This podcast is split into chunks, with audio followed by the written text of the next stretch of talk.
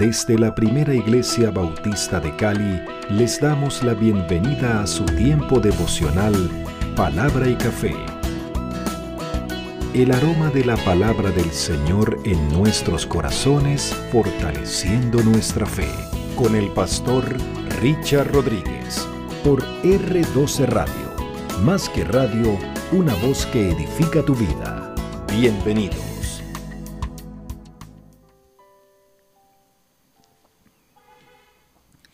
Bueno, muy bien, mis amados, muy bien.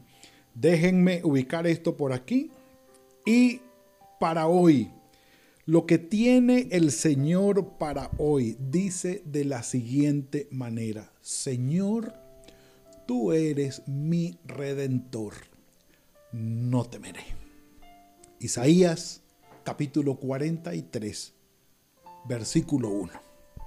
Iniciamos hoy los devocionales en el Deutero Isaías o en el segundo Isaías o la segunda parte de las tres en las que se ha propuesto la división del libro de Isaías.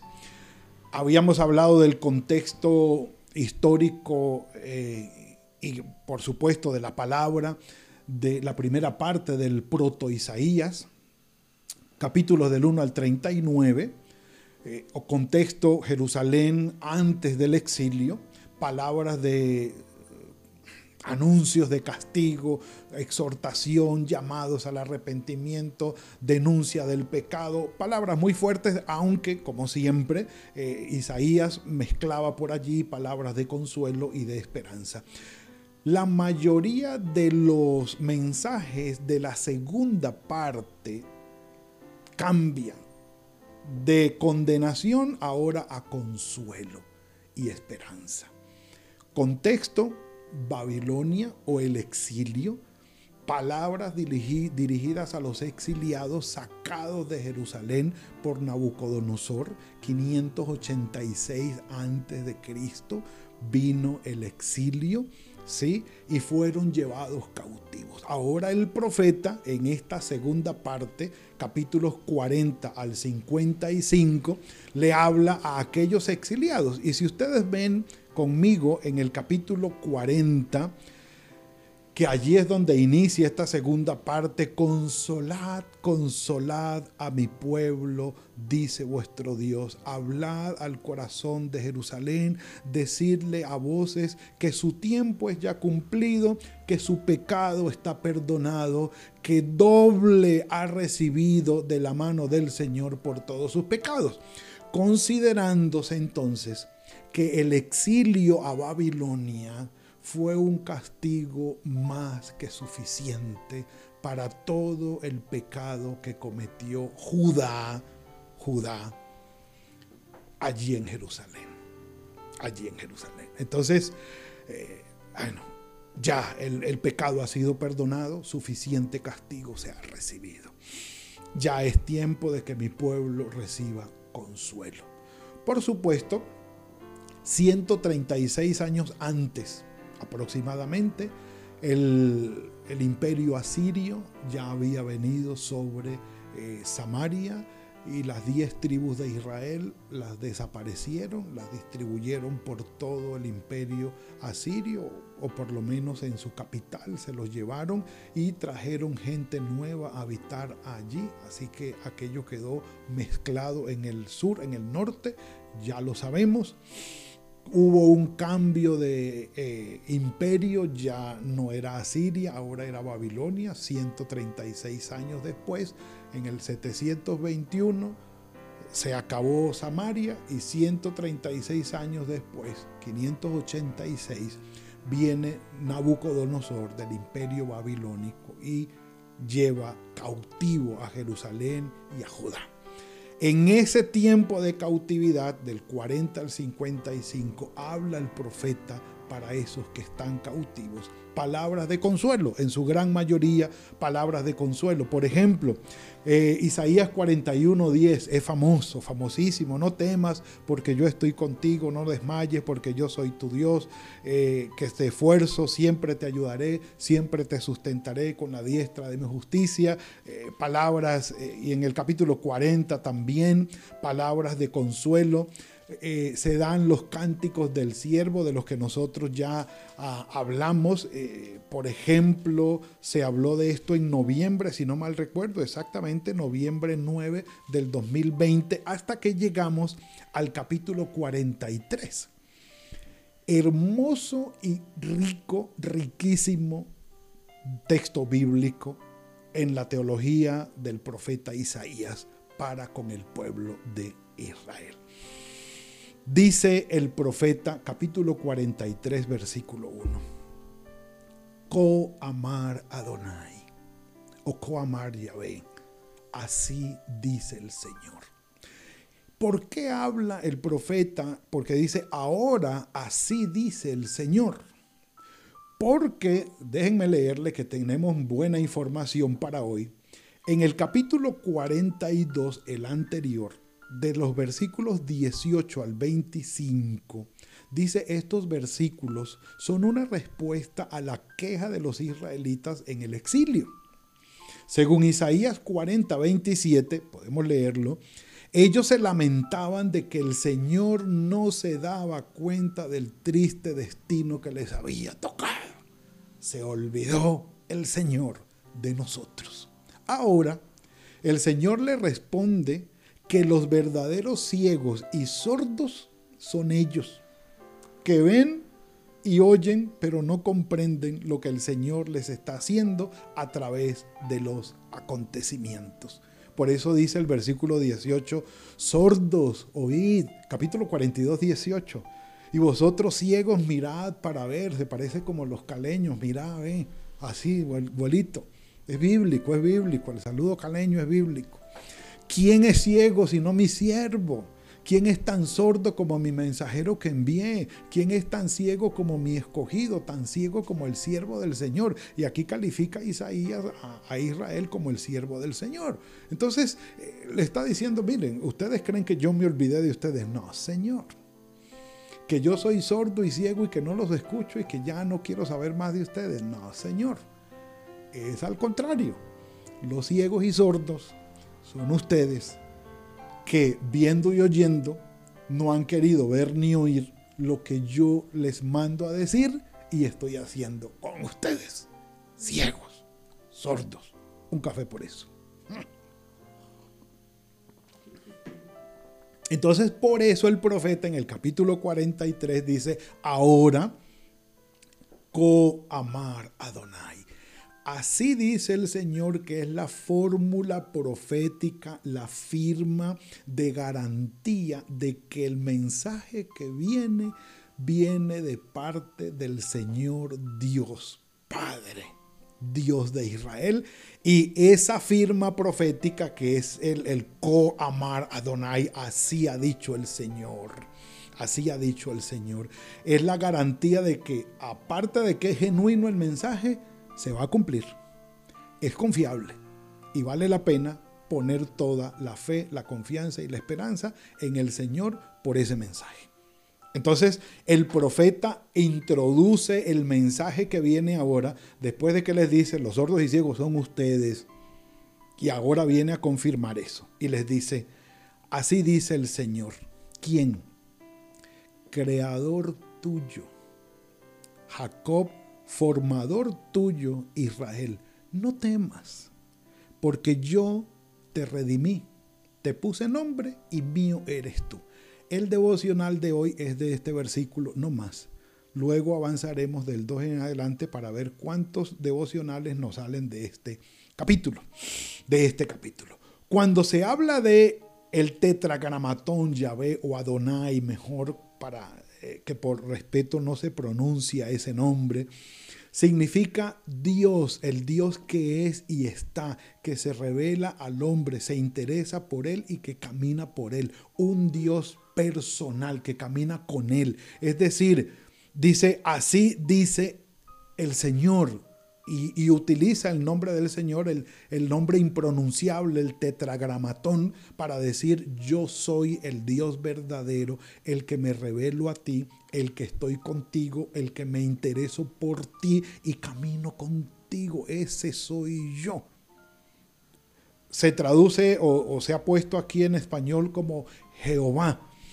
Luego hablaremos de todos esos detalles, pero ese es el punto. Ahora, cuando dice creador, creador, en el hebreo utiliza la raíz verbal bara para decir yo soy tu creador. En el Antiguo Testamento, mis queridos, este verbo bara tiene por sujeto únicamente a Dios. Es el único que puede crear.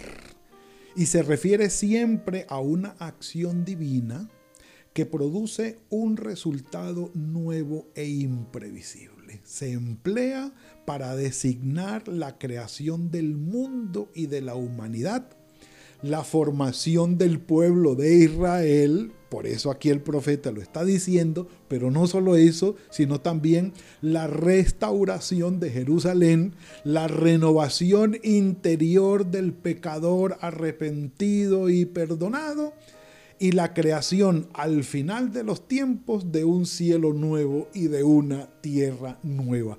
Todo esto se esconde dentro del calificativo de creador con C mayúscula. Yo, dice el Señor, el que le di forma al universo, el que hizo que todo esto existiera. Como lo dice Hebreos 11, por la fe entendemos haber sido creado el universo por la palabra de Dios, de modo que lo que se ve fue hecho de lo que no se veía el creador. Entonces comienza a decir, así dice el Señor, el que, el que se interesa por ti, el que está al lado tuyo, el que toma en cuenta tu vida, así sea muy pequeño, yo, el creador tuyo. Es decir, si tú existes, fue porque yo te di forma.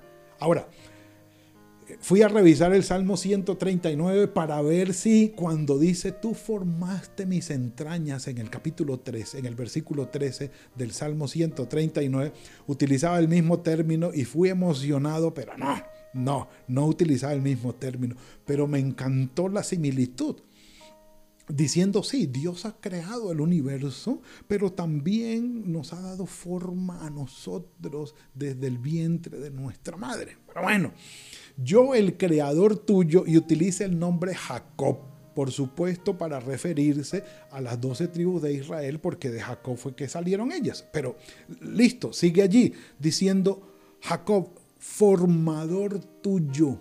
Israel. Y ya utiliza otro término. ¿eh? Utiliza otro término. Vamos a revisarlo. Déjenme buscar aquí. aquí está. Yazar. O Yatzar. Eh, porque es una tza de la que se utiliza allí. Una letrica interesante del alefato. Pero dice, este término expresa la soberanía creadora de Dios con la imagen del alfarero que modela sus vasijas, formado del barro. Mejor dicho, avancemos porque no nos daría el tiempo. En la profecía de Israel, la actividad histórica de Dios es entendida como una actividad creadora. Es decir, Dios crea y da forma a Israel por medio de los eventos históricos, en especial por la elección y liberación de su pueblo. Jenny Westerman es un diccionario de palabras claves del hebreo. Bueno, ¿Qué tenemos aquí cuando el Señor dice, cuando Isaías dice, Dios, el formador tuyo? Entendiendo que el Señor es como el alfarero que le da forma a Israel, a su pueblo. Y obviamente estamos incluidos allí, tú y yo, mis amados. ¿Por qué?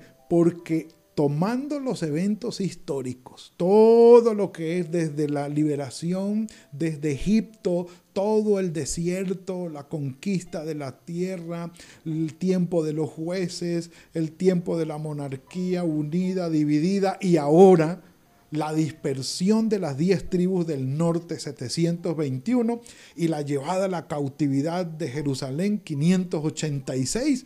Todos estos eventos históricos tienen que ver con la formación de Dios para con Israel.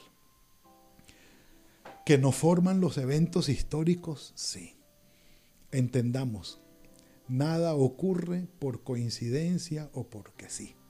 Si nuestras vidas están en las manos del Señor, todo lo que Él hace o permite como sucesos de nuestra vida es Él haciendo su obra en nosotros y formándonos. Nada ocurre por casualidad, sí Señor. Un café por eso. Pero sigamos. Aparte de creador y formador tuyo, allí hay un interludio cuando dice no temas. Y ese no temas está en medio de yo te redimí y te puse nombre. Entonces, creador, formador, y viene en la mitad, no temas, y dos más, te redimí y te puse nombre. Versículo 1, versículo 1. Mire, miremos esto, miremos esto. Miremos esto. Yazar, ya lo vimos, Goel, Goel es el término que utiliza para redimir, para redentor. Yo soy tu Goel, el que rescata, redime o libera.